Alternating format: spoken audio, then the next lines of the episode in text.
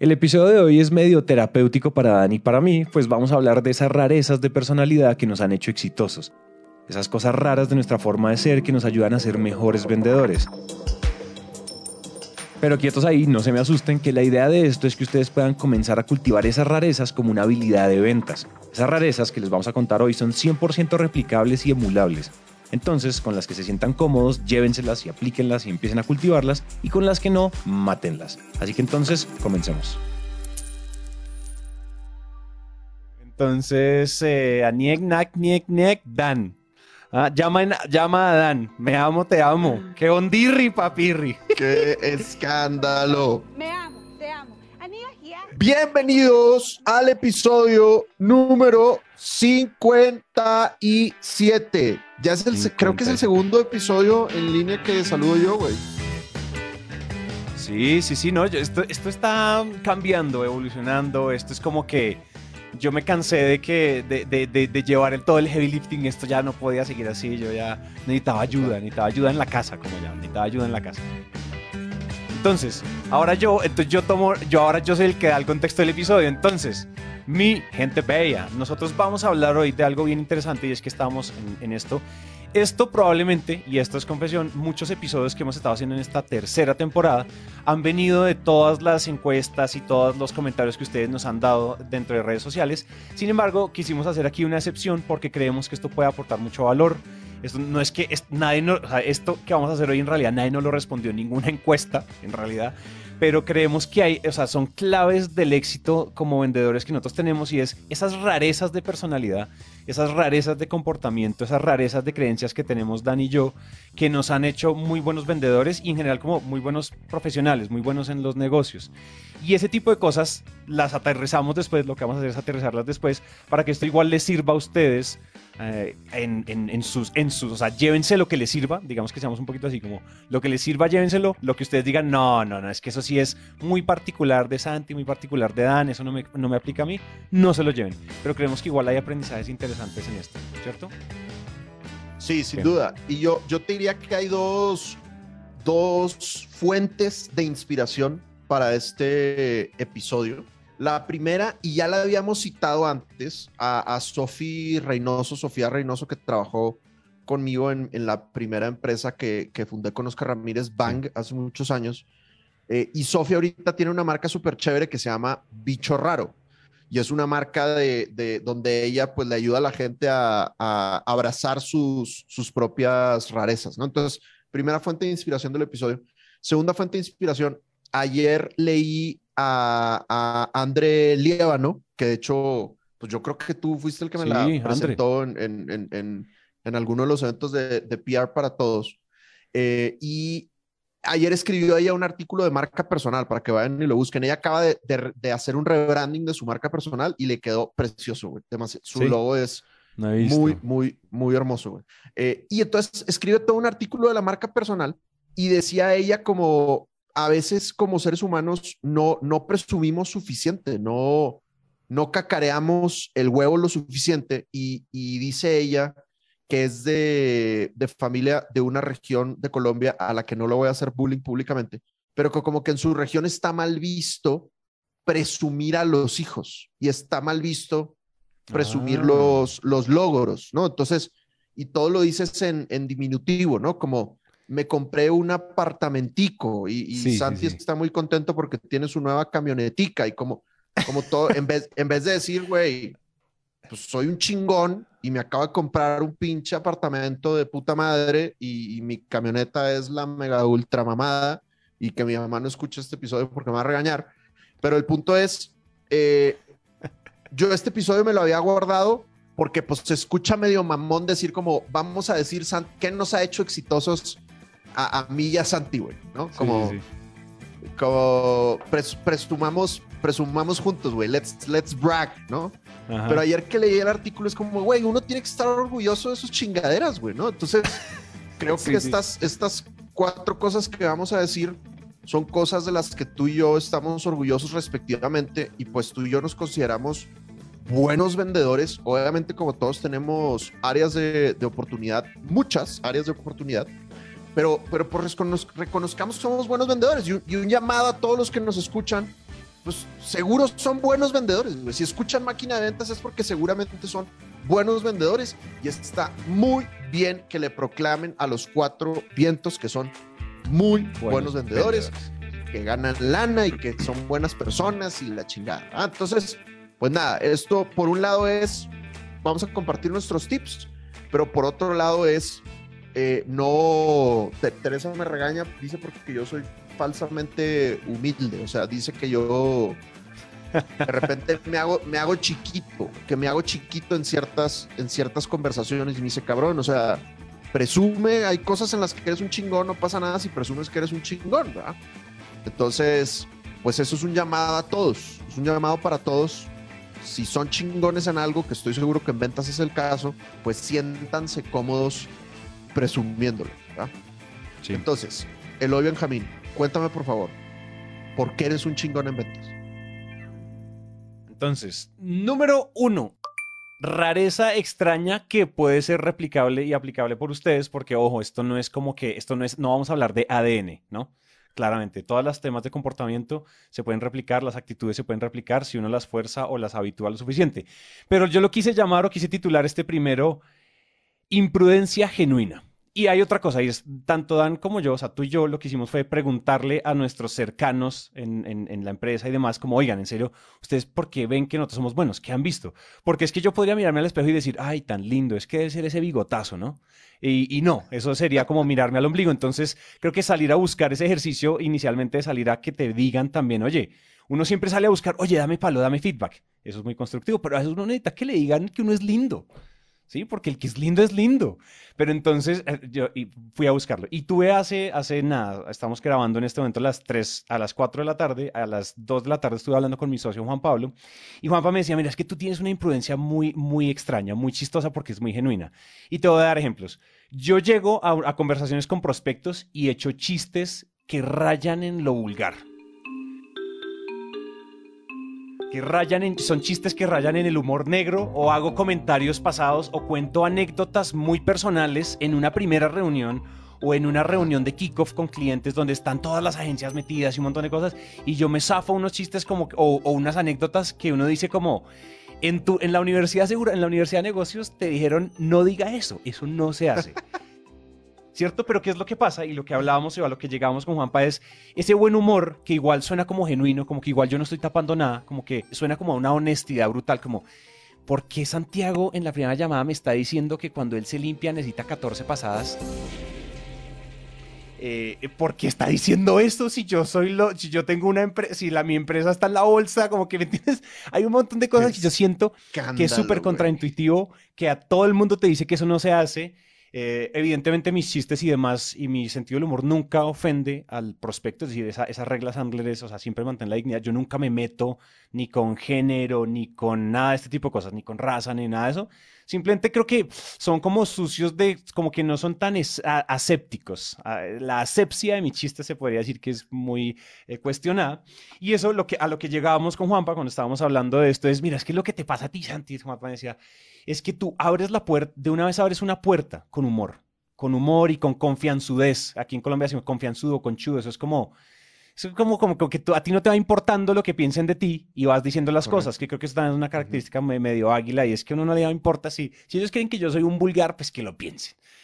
Y es y eso, ¿qué es lo que pasa? Lo importante de esto en los negocios, en las ventas, ¿qué es lo que yo creo que pasa? Y es que abre una puerta a la honestidad desarmante o a la, a la honestidad brutal.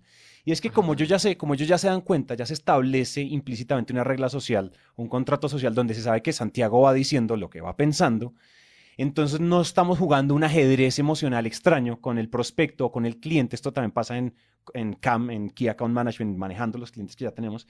Y es que eso, o sea, me vuelvo, o sea, para mí es muy fácil volverme retador con las cosas del cliente. Y eso es importantísimo, ser retador es importantísimo para agrandar clientes, por ejemplo para lo que hemos hablado en varios episodios de hablar cosas sucias, de decir, de hacer propuestas sucias, pues uno tiene que ir a retar al cliente, a proponerle cosas nuevas, a, moverle el tapete.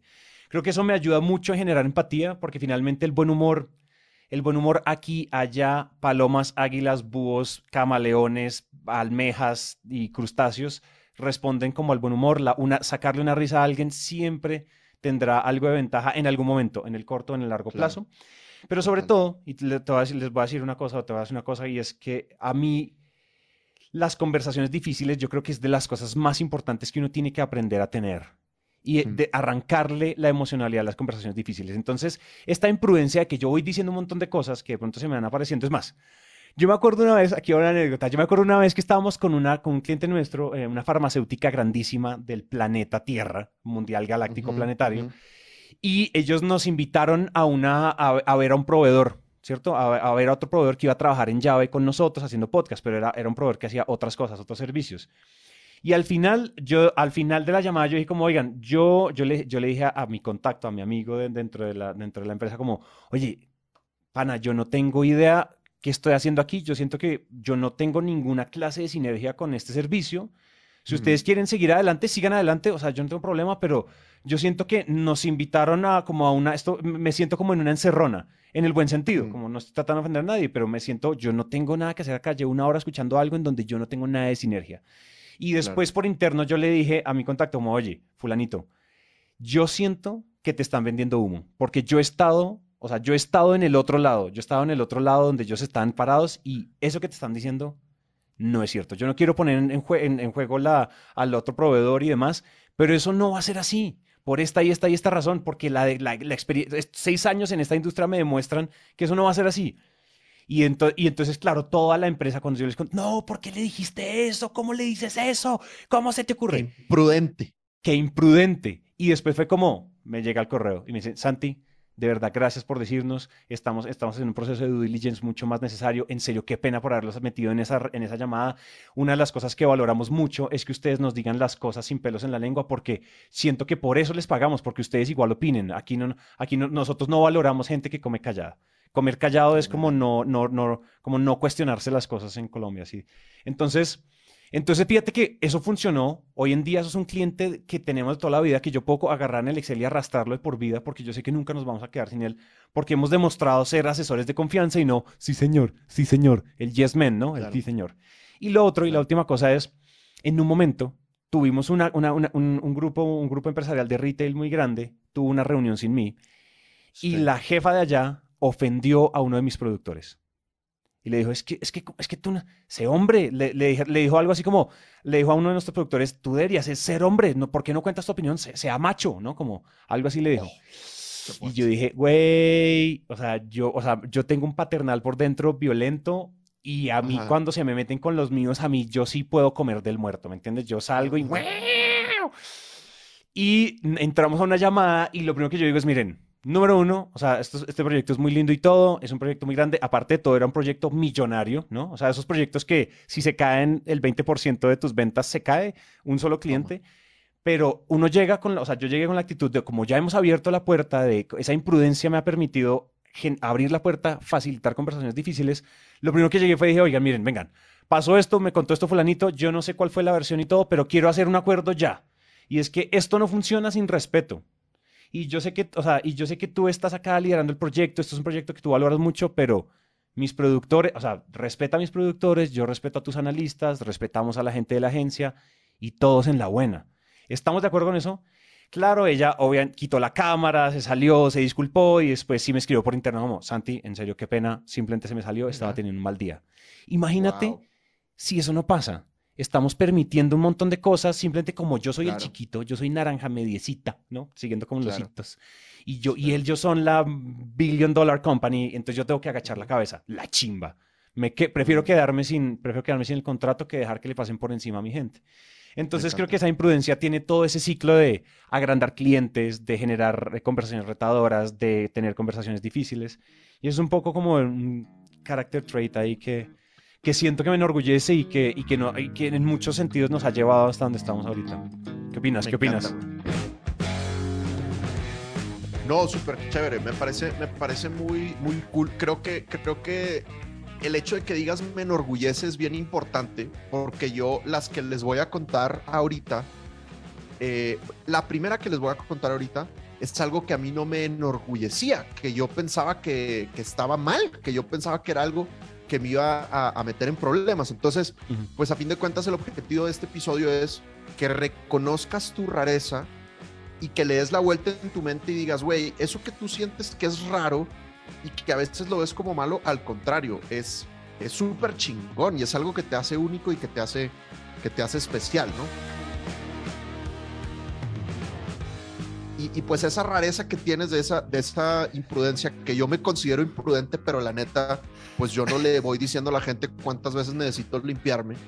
Quiero suponer que estabas hablando, quiero suponer que estabas hablando del rostro cuando tienes grasa en la cara. Sí, supongo sí, que estabas diciendo. Sí. Eh, es, es, esa imprudencia es muy cool, güey, ¿no? Y, y, casualmente va muy alineada con el método Sandler. Yo, yo siento que David Sandler era, era, era similar a ti en ese sentido, y es honestidad desarmante. Honestidad desarmante, y la regla Sandler es: si lo sientes, dilo, pero dilo con buenas, Buenas palabras, palabras. ¿no? sin, sin afectar al, al, al prospecto. Entonces, Mm. nada, creo que lo está haciendo muy bien. Y yo creo que hay mucha gente, mucha gente no solo en ventas, sino en general en la vida, que se arrepiente por no decir las cosas.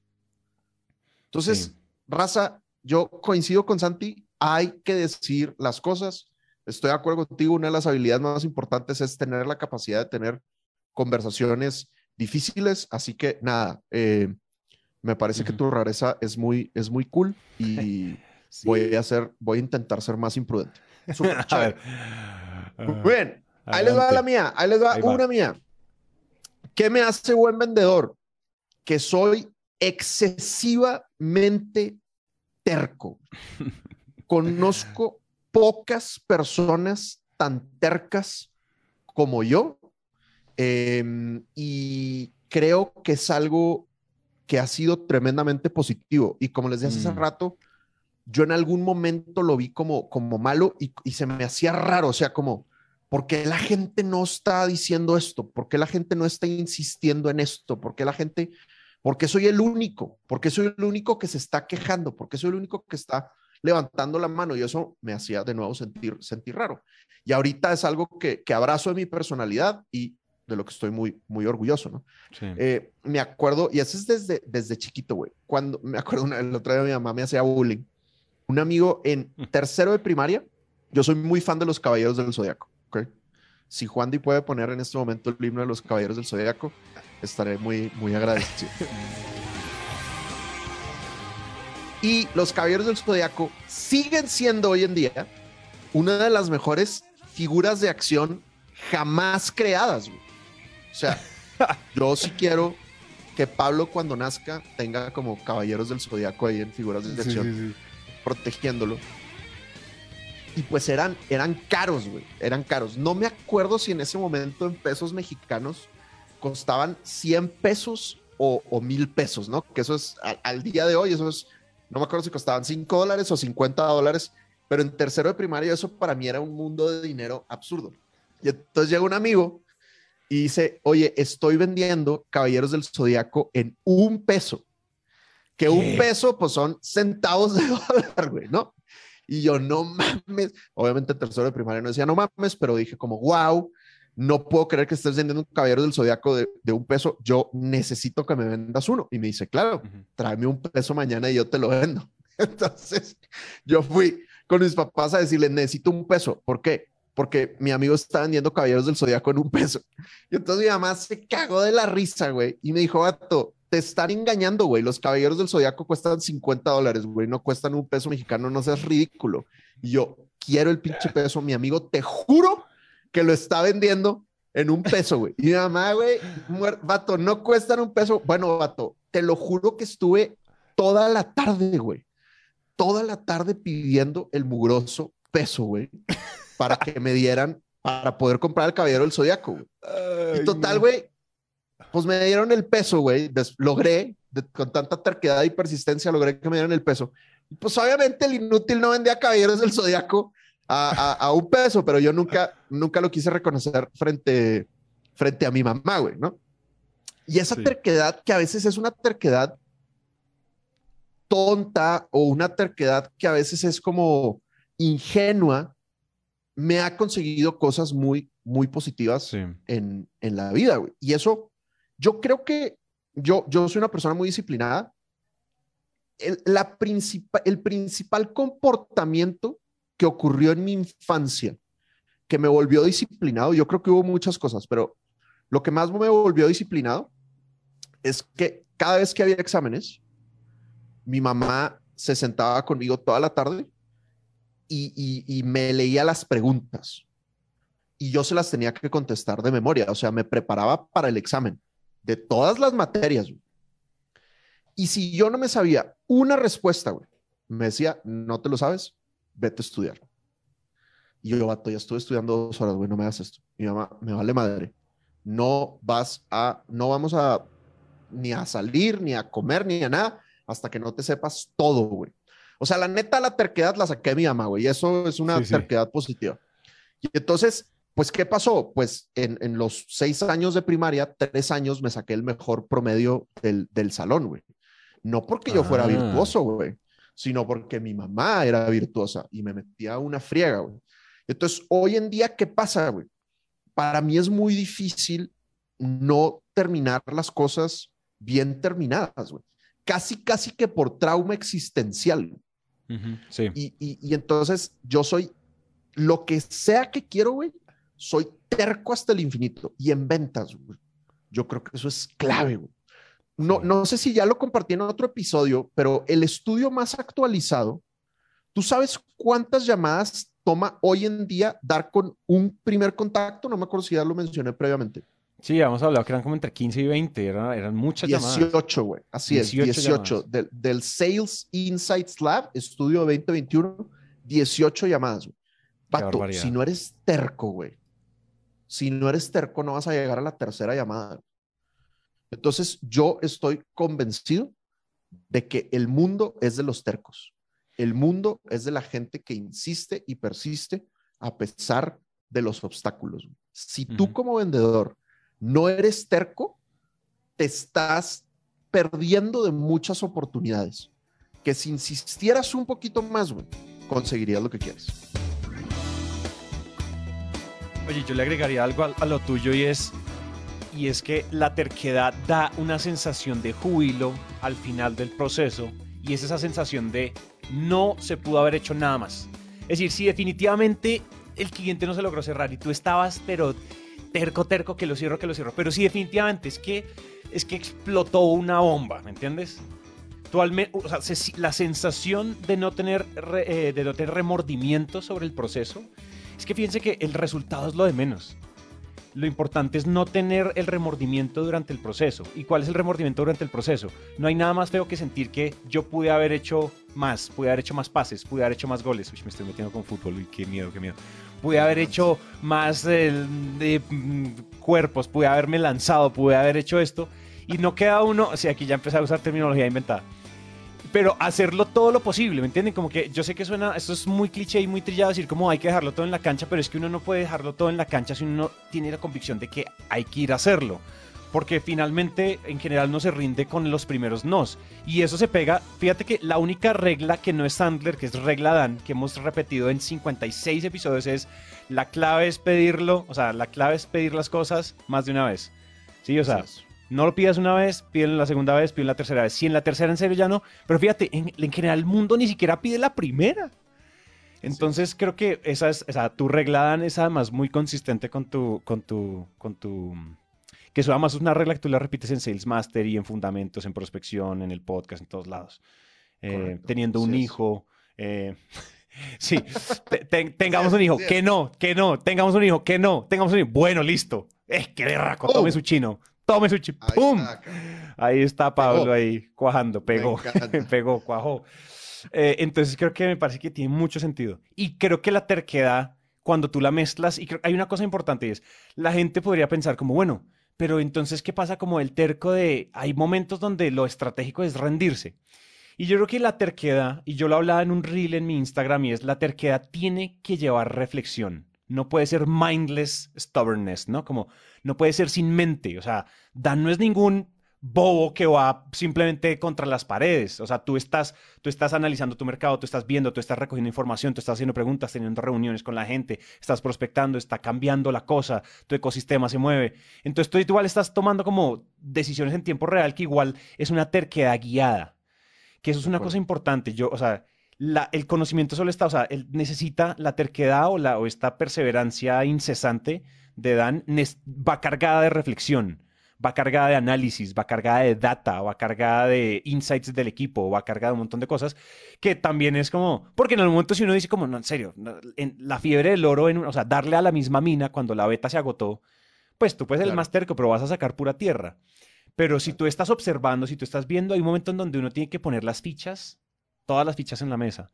Entonces creo que yo le pegaría eso, que es algo que yo he visto de ti, es que tú igual te das cuenta, o sea, tú estás viendo los caminos que estás cogiendo. Y, usualmente tus apuestas en general, yo no, o sea, en los tres años que te conozco, yo no he visto que en serio una apuesta te salga el tiro por la culata. Y es porque igual es terquedad, pero hay análisis, hay estudio. Tú eres un man muy estudioso que está, que es terquedad con método también.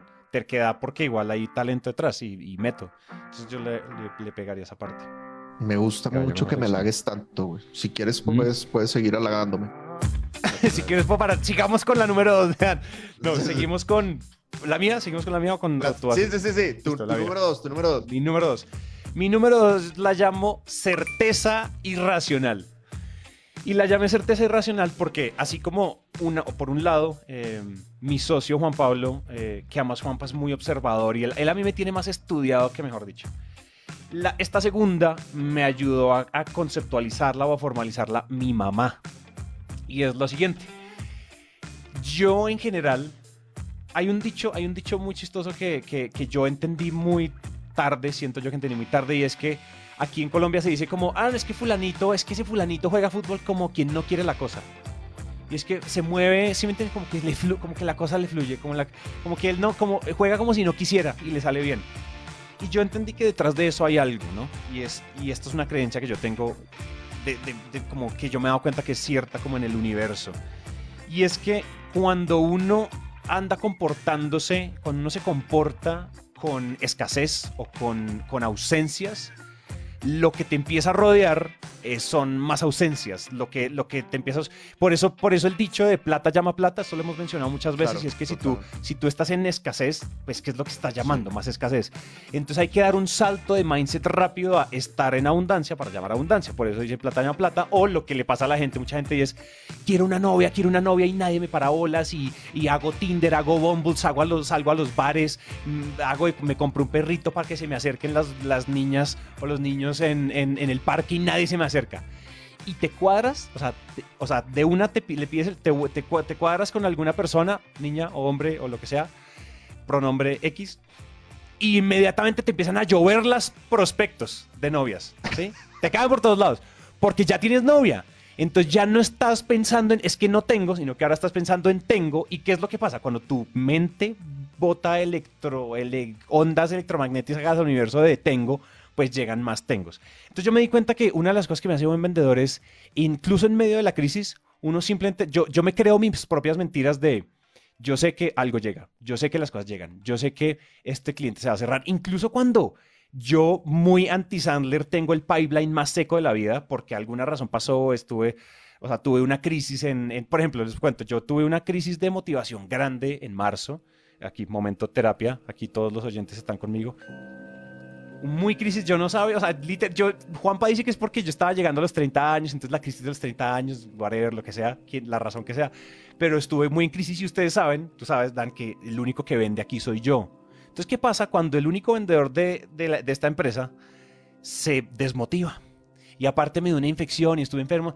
Claro, ustedes ven y nosotros veníamos vendiendo, taca, taca, taca, taca, batiendo récords todos los meses. Y marzo, cero. Ventas de marzo, cero, pero cero redondito, cero. Wow. Y al final yo dije, bueno, listo, no, o sea, yo no puedo sacar esto, esto tiene sentido en mi vida, todo, bueno, me empe- empecé a hacer todo el, como todo el análisis, toda la introspección, y yo sabía como, y se me secó el pipeline, o sea, mi pipe drive estaba seco, tenía cuatro deals, y usualmente hay ahí 15, 16, 20, 25, y estaba seco, no había nada. Pero esta creencia mía es de, yo, yo igual siempre vendo, yo igual siempre rompo la meta, como... yo- siempre pasa, y eso puede ser cierto, puede ser mentira, pero yo me lo creo. Para mí es verdad. Por eso yo digo, es una certeza irracional, porque no, o sea, a veces hay ciencia que lo, a veces hay datos que lo comprueban y a veces no hay datos que lo comprueban. Pero yo creo, o sea, yo creo antes de, yo creo antes de crear. No sé si esa puede ser la frase, como, Ante- o sea, porque usualmente uno tiene que, muy, muy Tomás de aquí, ¿no? Uno ver para creer. Yo necesito ver el pipe para ver que eres bueno. Yo no necesito ver nada para saber que yo soy bueno, para saber que se viene algo. Entonces, ¿eso qué, ha, ¿eso qué ha pasado? Eso me ayuda mucho a erradicar, a erradicar creencias limitantes. Todos esos virus, todos esos demonios que están al lado, como Santi, tú no eres suficiente, Santi, tú no eres no, Santi, tienes que todo el impostor y todas estas cosas que uno sabe que pasan, eh, co- co- mi- miedos con el dinero, todo lo que podría pasar, cada quien tendrá su mapa de creencias limitantes. Como yo, yo me, yo de manera ciega, irracional, ignorante y hasta, como hasta, hasta irresponsable, yo me voy creyendo mis mentiras y me voy lanzando al vacío con la fe total de que igual las cosas llegan los católicos lo dijeron como Dios proveerá, el budista dijo la eterna abundancia del universo, eh, todo el mundo lo ha dicho de diferentes maneras, yo no sé si esto es espiritual o no, pero yo siempre sé que las cosas van a llegar, que las cosas van a pasar, y yo estoy seguro, no dudo ni un segundo. Y eso es miedoso porque a, a veces pasa como que en serio, bueno, y, y está seco el pipeline. De marzo, claro, en marzo me vuelvo a motivar en abril y hay que reanudar las ventas y yo abro PyDrive y no hay nada. Y es como, listo, hay que volver a hacerle. Y mira, y de la nada van cayendo. Yo no sé cómo explicar esto. Esto, meterle método a esto es muy duro, pero es como en ser una fe, una fe inamovible que las cosas igual salen bien. Y esto ya trayéndolo como al método cuando uno en serio se come sus propias mentiras y se las empieza a creer, uno hace el salto a, a- a una cosa muy clave. Y es que yo creo que la certeza irracional genera lo siguiente. Ojo. Yo soy muy bueno, o sea, yo cuando he tenido éxito o cuando cierro un cliente, yo soy muy bueno capturando la emoción y la sensación de lo que se siente cerrar un cliente millonario. No sé, clientes. Mi primer, por ejemplo, yo atesoro muy mucho mi primer cliente de, que pasó los 150 mil dólares de un solo ticket. Yo nunca había vendido un negocio de 150 mil dólares. De pronto ustedes están pensando, pero pues eh, eh, pónganlo en contexto. Nosotros vendemos podcast, o sea, si ustedes venden equipos de laboratorio, 150 mil dólares es la factura más paupérrima, pero en naranja media eso es una claro. barbaridad. Yo nunca había sentido eso. Yo nunca había sentido eso. Y la primera, y yo lo atesoré. ¿Cómo firmé el contrato? Cuando envié el contrato, cuando me dijeron, Santi, aquí te va el contrato firmado, aquí está la orden de compra. Y yo decía, ¿qué es lo que estoy sintiendo? Rápido me preguntaba, ¿qué es lo que yo estoy sintiendo? X, Y, en los dedos, me vibra esto. Siento una emoción como con ganas de gritar, pero no puedo gritar. Siento esto y lo- es como una, es como unas ganas como de celebrar en silencio. No sé, como que yo lo capturé muy bien. Y después, en esta sociopatía mía, porque yo creo que hay algo extraño, eh, yo sé volver a activar eso on command. Como volver a sentirme lo que yo cuando sentí ese, cuando, cuando cerré mi primer contrato de 150 mil dólares, yo puedo volver a emularlo, a sentirme, yo cierro los ojos, como que aprieto el core, el abdomen y, y me vuelvo a meter ahí y me- se me paran los pelos otra vez. ¿Y eso qué es lo que pasa? Acuérdense que si uno está en la vibra de no tener, pues el universo te da más no tener. Si tú estás en la vibra de tener, el universo te manda más cosas. Y yo no quiero sonar autoayuda ni self-development, pero en realidad lo es. Y es Claro. como yo aprieto las manos, fue puta, y vuelve y me, y me sale y vuelve y pasan. Y al otro día, Santi, ¿te acuerdas que habíamos hablado hace un año? Hace un año no tenía plata. Ahora sí tengo los 200 mil dólares que me pediste. Mentira, pasan unas cosas que uno dice, eso es mentira, eso no te pasa. Y sí, pasan. Entonces creo que es eso, es cómo capturamos esas emociones, las enfrascamos y, nos la, y después nos las dosificamos de manera simulada para volver a elevarnos. Porque si hay algo que un vendedor no puede hacer es dejarse la energía bajita. Un vendedor con Me energía encanta. bajita no cierra ni un cajón. Me encanta, güey. Yo no sé si voy a arrepentirme en algún futuro de decir esto, pero yo creo que es mejor excederse de optimista que excederse de, de pesimista, güey. O sea, Sí. creo que los excesos son malos, pero creo que te va a traer más cosas positivas el exceso de optimismo que el exceso de, de- de pesimismo. Sí, Entonces, no, de chévere. Me, me, me encanta, güey. Me encanta, súper, súper, súper cool. Y, y, y sobre todo eso que dices de muy rápidamente bloquear las creencias negativas, ¿no? Sí. Eh, por ejemplo, ahorita eh, eh, que en Colombia acaba de haber elecciones, depende de tu corriente de pensamiento, pero pues yo creo que la mitad del país está feliz y la otra mitad o un 25% del país está, está asustada, ¿no? Y los asustados, pues muy fácilmente, los vendedores asustados, muy fácilmente pueden usar el cambio de gobierno como excusa. O no, es que se va a frenar el mercado y ve cómo está el dólar y la gente va a sacar su plata de Colombia. Entonces, si tú te vas por ese hoyo negro, compadre, te vas, güey. Y literal te vas del país. O sea, hay gente que se está yendo del país. Yo estoy, Sí, estoy sí. feliz, feliz en este país. No, no, no me parece que vaya a pasar nada grave. No quiero entrar a temas políticos, pero bueno, en, en- en México ya entró esa corriente y pues México sigue, Tulum sigue estando con madre, güey. O sea, no. Sí, sí, sí. No creo la que playa sigue, creo- el, el viento sopla igual Sí, y el güey. mar sigue siendo azul. Sí es, no, no creo que vaya a pasar nada grave, pero, pero bueno, igual es mi exceso de optimismo, Exacto. pero prefiero, pero lo prefiero de acuerdo. infinitamente. ¿no? Bueno, chévere. Y ahí les va, ahí les va mi última. Ahí les va mi última. Yo le pregunté a Teresa, así como, como Santi le preguntó a Juanpa, yo le pregunté a Teresa. Dije, oye, ¿qué cosas le... Les voy a leer la pregunta exacta que le hice para que no vayan a pensar que estoy aquí malinterpretando el show. Pero le dije, ¿qué cosas... Ta madre, güey, no lo encuentro, pero... Yo dije, pero me, que te hagas Ya. internet. No, no, no. Amor, ¿cuáles son las dos cosas más raras, originales o cagantes de mi personalidad que me hacen buen vendedor? Y me contestó. Hay una que me desespera mucho y es que preguntas cosas que suenan obvias. Y me dice, yo siento que es porque tú eres medio Sheldon Cooper y no entiendes Ah, sí. lo que la gente infiere en ciertas situaciones. Entonces yo, jóvenes, tengo cero intuición y para mí es muy difícil leer el lenguaje corporal de la gente. Entonces yo voy a creer, yo voy a entender lo que tú me digas con tus palabras. Si tú no me lo dices con tus palabras, güey, por más que me estés poniendo una cara de te odio, yo no me voy a dar cuenta que me odias. Porque me lo estás diciendo con tu gesto, güey. No me lo estás diciendo con tus palabras, güey. Me explico. Muy O bueno. sea, por más que tú con tu rostro me estés diciendo, esa es una pregunta incómoda y no te la quiero contestar, yo no me voy a dar cuenta. Entonces, si tú no me dices, no te la quiero contestar, yo te voy a volver a preguntar. Ajá. Y entonces me decía Teresa, creo que eso te hace muy buen vendedor porque tú nunca supones nada. O sea, tú preguntas y vuelves a preguntar hasta que obtienes la respuesta. Y obviamente de repente en mi vida personal eso me puede meter en problemas. Pero en ventas es chévere porque la regla Sandler es no leas mentes. Y Teresa me decía, yo a veces, que no soy como tú, confío demasiado en mi intuición y creo que entendí y no pregunto. Y luego me doy cuenta que yo había supuesto algo que en realidad no era lo que el cliente estaba pensando, ¿no? Y me dice, eso a ti no te pasa por lo preguntón, por lo preguntón que eres, ¿no? Entonces, bueno, regla Sandler, no le mentes y pues hay que hacer todas las preguntas jóvenes hasta yo le doy demasiado valor a lo que el cliente dice. Entonces, por ejemplo, yo le pregunto a los vendedores, ¿qué ventaja tiene sobre la competencia? Y el vendedor dice, no, es que nosotros entregamos más rápido. Y yo les pregunto, ¿te lo dijo el cliente? No. Entonces, ¿cómo sabes? No, pues porque yo lo sé. Me vale que eso, compadre. Si no te lo dijo el cliente, no es relevante, porque tú no eres el que va a comprar. El que va a comprar es el cliente. Entonces, ¿qué ventajas te importan? Las que el cliente reconozca.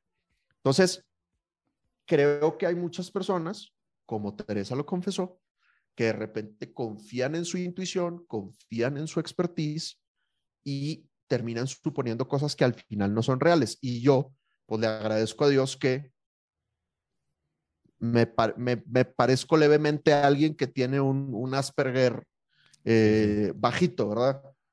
Tienes, No, tienes lo no, cool, no sé. tienes lo cool de ese autismito. Sí, la parte exacto. cool. No sé si, es correcto, no sé si es, si es real, si me podrían diagnosticar o no, pero, pero a fin de cuentas sí. Y Teresa se desespera, güey. Me dice, "Vato, ¿cómo preguntas eso, güey? Pero, pero funciona, güey. Creo que en ventas funciona y, y entonces que nada, es una rareza. En el método Sandler, en creo que en todos los libros de Sandler, o al menos en los que son escritos por David Sandler, siempre dice como el rol, o sea, un buen vendedor no, se cate- no, no es categorizado por qué tan bien recita sus beneficios y sus productos, sino por qué tan bueno es, es- e- e- escarbando información. Porque Totalmente. la gracia es de no leer mentes. Yo no sé si eso es regla Sandler, como educa hoy, o no, no, no, no, ¿cuál es? ¿Qué es? Hay una regla Sandler como... La regla Sandler es no leas mentes, no, No mind reading. Esa, sí, Y es, y es por eso, es porque finalmente yo creo que cuando uno, si uno tiene toda la información, fíjate que muchas veces hemos contado aquí anécdotas de, ¿por qué, o sea, ¿por qué nosotros cerramos el, con- el contrato y le ganamos a otras 10 productoras que estaban compitiendo? Porque yo hice una cosa muy sencilla y es que yo llegué y le dije al, al cliente, y le dije, oye, yo primero me tengo que reunir contigo. Yo no quiero suponer sobre una RFP o sobre unas ah, Request for Proposal que no sirven de nada escritas con las patas. Yo quiero hablar contigo. Oye, pues que no tengo tiempo. Pídelo dos veces, tal. Nos sentamos. Y yo le digo, oye, ¿qué es lo que estás buscando? Cuéntame cuál es el reto, de qué estamos hablando y qué necesitas ver en la presentación para poder tener la información entera y tomar una decisión si, si te vas con nosotros o no. Mira, Santi, necesito ver esto, ver esto, ver esto, ver esto, ver esto. Mi competencia no hizo eso. Claro. Mi competencia no hizo eso. ¿Y qué fue? Es ir a preguntar, es no asumir, es no asumir cosas. Evidentemente yo soy, yo soy como Tere que, que, que yo asumo muchas cosas. Creo que en general los loros, los que tenemos un poquito de loro, asumimos cosas porque sentimos que nos leemos y que hay rapport y que la es que sí confianza... tienen buena intuición. Ustedes sí tienen buena intuición. Yo no, güey. Yo sí soy bien. Pero por ahí está. Oye, muy, muy cool, es verdad. Y fíjate, ¿sabes qué estoy viendo? Que estas cuatro cosas que hemos dicho, todas son cultivables. Eh, Por lo que yo decía, no es ADN. Esto no es como, es que Dan y el, los, los rizos dorados y esas canas de Dan que son imposibles de... No, o sea, esto es, esto es el bigote de Santi que es incomparable. Esto no es ADN, o sea, este tipo de cosas son cultivables. Si ustedes sienten que esto les puede servir y quieren tener ese tipo de aptitudes, características, em, sociopatías exóticas, está, o sea, se puede, yo creo que son cultivables. De repente algunas son más difíciles que otras, pero, o sea, la terquedad incesante casi que se puede volver un hábito y se puede volver, uno la puede volver método. Eh, el tema de, o sea, la imprudencia, la, la imprudencia genuina es simplemente honestidad desarmante y abrir las puertas y hacer los contratos y los, los acuerdos previos para poder tener las conversaciones difíciles para, para bien y para mal. Eh, tenemos también, por otro lado, la, la, la- como esta certeza y es el mindset, el, el winning mindset, el exceso de optimismo, el, el saber que las cosas están bien. O sea, es mejor ver el, es mejor ver es mejor ver el bosque que el incendio. Así haya un incendio, ¿cierto? Es como, ay, qué lindo bosque, ah, y un incendio. Y por otro lado, y eso eventualmente rinde un montón de frutos, y pues si no, que lo digan nuestras vidas, o sea, ¿me entiendes? Y lo otro, em, que es definitivamente hacer las preguntas correctas y, estar, y ser preguntón, no asumir nada. Creo que hasta en las relaciones de pareja, en la vida, a veces uno puede pasar, sonrojarse por sobrepreguntar, pero pues al menos no supones nada, al menos al menos te lo dijeron. Claro, los prospectos mienten, mienten todo el tiempo, pero, pero, al menos, o sea, al menos preguntaste, ¿no? O sea, como que si, si, la, si hay confianza y demás, pues te están diciendo la verdad y uno no está suponiendo cosas. Entonces, ese tipo de no, no estamos hablando aquí como de, es que nunca vamos a poder ser así. En realidad, lo que creo que estas cosas están igual pensadas a que esto les sirva a ustedes y se puedan llevar cosas. No se lo tienen que llevar todo, pero se podrían llevar muchas cosas. Total. Y chévere que nos compartan sus, sus rarezas, ¿no? Que nos escriban ahí al Instagram, a nuestro LinkedIn, como qué rareza cool tienes tú, que era algo que tal vez antes pensabas que no era tan cool y ahora te das cuenta que, que en ventas es algo que, que te sirve, ¿verdad? Sí, como Bueno, hagamos el papá, ejercicio de. eh, Iba a decir, no, hagamos el ejercicio cortico de etiquétenos en la y compartan el episodio, escuchando el episodio o algo, etiquétenos, nosotros los, los reposteamos, los compartimos a ustedes y escriban cuál es su rareza. Como, oigan, Ah. estos vatos me inspiraron a confesar mi rareza. Yo soy así, así, así, así, por eso me va bien en esto. Y los compartimos, hagamos, salgamos del closet de la rareza. Me encanta, me encanta, me parece. Muy bien. Listo, papá. Pues con esto podemos decir que lo Lo te de ne vos. Boss. Yeah. Ea. Pound. Cachapa pound. Hasta aquí llegamos con el episodio de hoy. Recuerden que si esto les sirve a alguien, por favor, compártanlo. Y para mantenernos conectados, recuerden que podemos hablar por redes sociales. En Instagram, Dan aparece como arroba Sandler Dan Macías y yo como arroba Santi C. Calle. Y en LinkedIn como Dan Macías y Santiago Cortés Calle. Nos vemos entonces en el siguiente episodio.